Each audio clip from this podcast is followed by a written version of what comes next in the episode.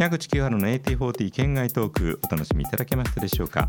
カール南沢さんは今回は、うんはい。アーティストスポークンの方にもおお迎えしていろいろなことをお話しいただいています。よろしくお願いします。ありがとうございます。あの資料深くね、えー味わいも濃いトークをしていただいてアーティストスポ資ークン料深いそうですか？聞いてない方は全く損してますね人生において。ああそれはでもそうですね。はい。本当その通りです。でさあ、えー今回もお届けしました。全米トップ40 d 80s デラックスエディションでのトップ10を改めて振り返るという形にいたします、はい。えーファミコンソフトロードランナーが発売された1984年昭和59年38年前の、えーランキングです。ファミコンとかやった？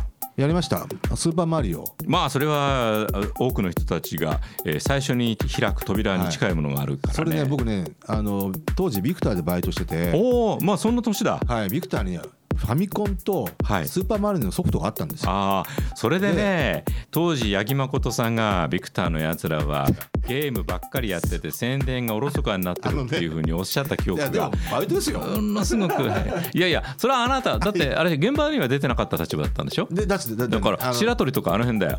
まあまあ僕はもう先輩なんで何とも言えない。のでシャトルさんにはもういろいろ怒られたんで。の野屋とか。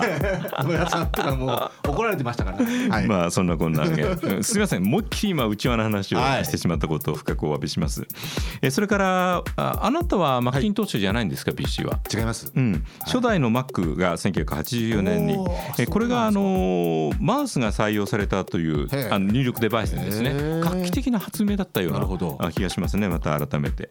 えそんな今から38年前6月30日付の、えー1984年の今ぐらいのまあちょっと経ってますけどね、えーチャート。まあほぼ一緒で言っていいか時期的には、えー10位、はい。そうですね。みんなが見た映画「フットルース」うんその愛のテーマ「オールモスト・パラダイス・ラブ・スティーム・フロム・フットルース」マイク・レノとアン・ウィルソン。ルースから2曲目の1位になった曲これはね1位にはなってあないね。2位か。うん。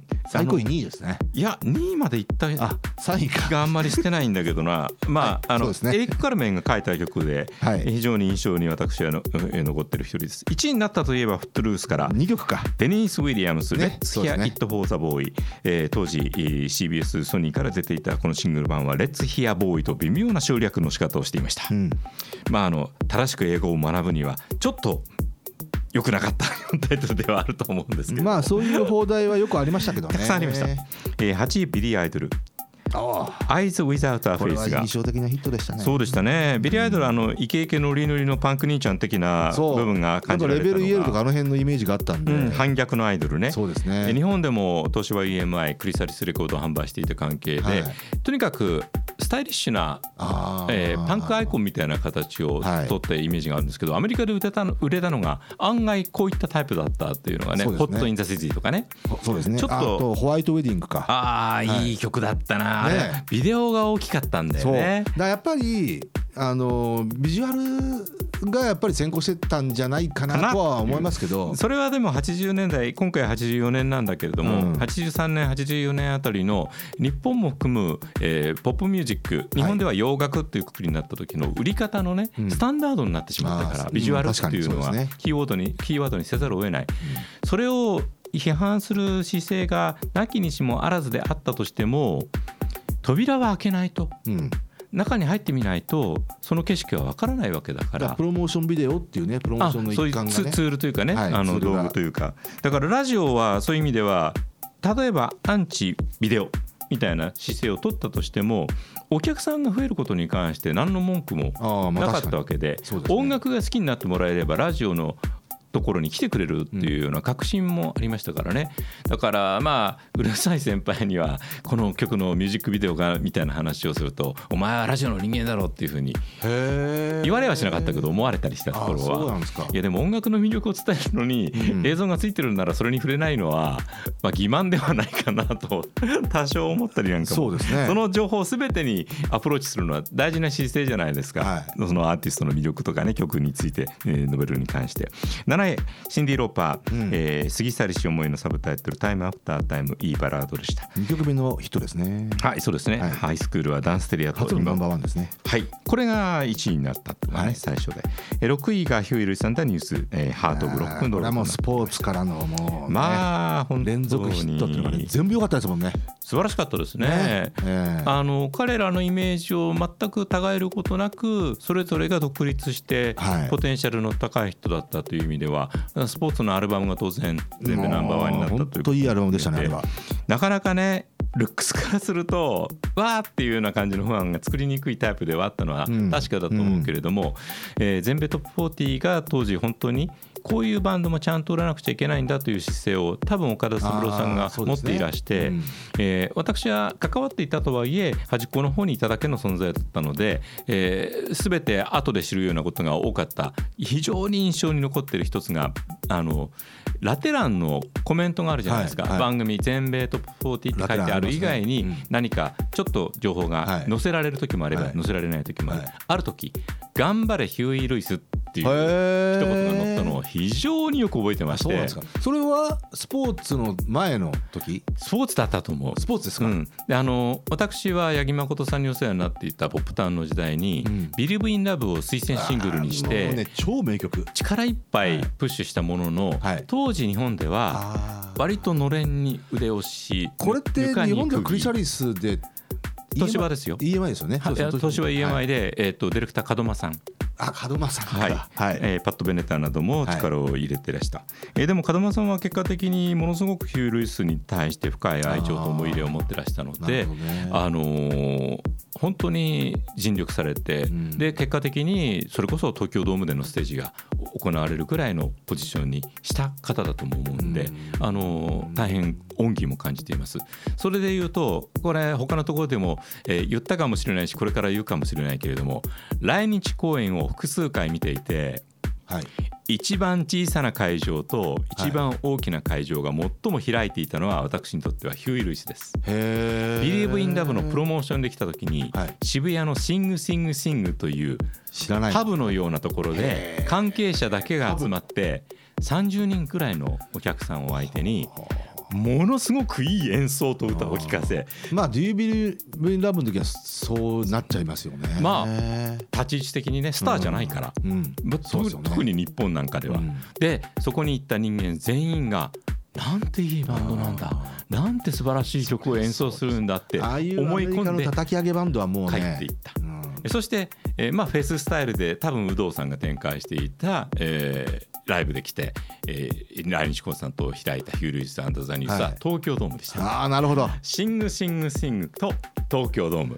これが最も開いてる。同一アーティストによる最も小さい会場と最も大きい会場で行ったライブのケースとして。それがたったの数年ですね。そうですね。考えてみると3-4ね年「ビリブ・イン・ラブ」から。まああのスポーツから Fore、Power of Love。はい。あれで日本で本当に大きい存在になったんでね、はい。えー全然時間がなくなってきちゃったんでアルバムははしょりまして、うん。5位「ポインター・シスターズ」「ジャンプ・フォー・マイ・ラブ」うん。いい曲だったな。こ。の後オートマティックもね。あー。はい。まああのプラネットレコード、えーイケイケの頃だったので。ね。リチャード・ペリーですね。リチャード・ペリーです、うん。はい、え4位ローラ・ブラニガン Self Control、はい。まあこれもヨーロッパのヒット曲のカバーだったのですが、はい。えーローラならではの味わいを感じさせました。3位プリンス・アンド・レボリューション。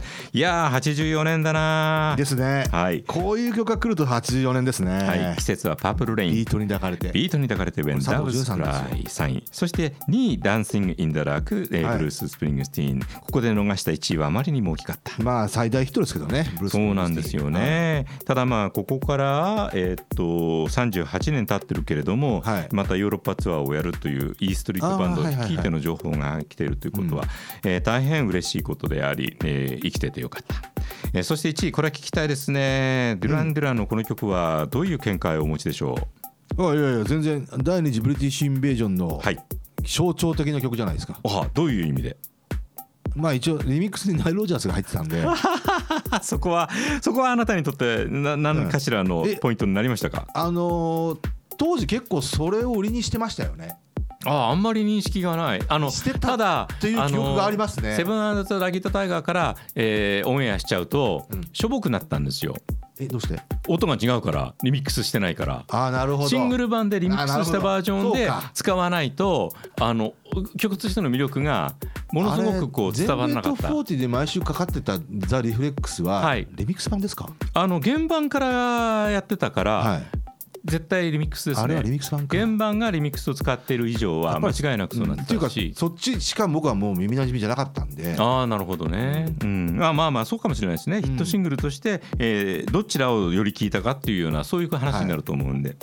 しかしまた改めて、えーここでデュラン・デュランがナイル・ロジャースと、えー開口していることは大きな意味合いを持ったというふうこに、こで初開講ですからね。そうですね、うん。えーそしてナイル・ロジャースもシック一本でやっていく以上の何かを残す大きな大きな足がかり、ただ手がかり。もうこのあレッツダンスやってるね。この前にもうマドンナをやってます。あマドンナね。あマドンナこの後か。いやえっと「ライク・ア・バージンが」は84年年末じゃないですか。あそうだ。ここから後になるんだはいはいはい。はい、はい。まあ時系列ぐちゃぐちゃになりがちな80年代ってこの一言批判のメッセージいただけると思いますのでお待ちしています。カールさんありがとうございました。矢口清春の AT40 県外トーク。矢口清春の AT40 県外トーク最後までお聞きいただきどうもありがとうございます。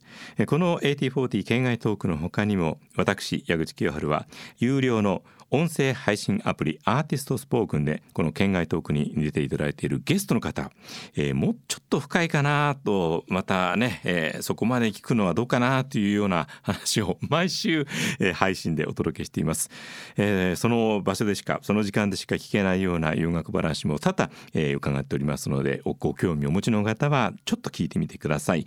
なおアーティストスポークンというのはスマートフォン専用のアプリアプリケーションソフトです。えーご自身のスマートフォンでアーティストスポークンと検索して、ね、アプリをダウンロードしていただき、えーあのこれアーティストというタブの下の方に私の顔が出ていますので そちらをクリックしていただければ話は早いと思います、えーこのエピソードの説明欄にもリンクを貼っておきますのでもしよかったらお試しください。矢口清春のアーティストスポークンもぜひよろしくお願いいたします。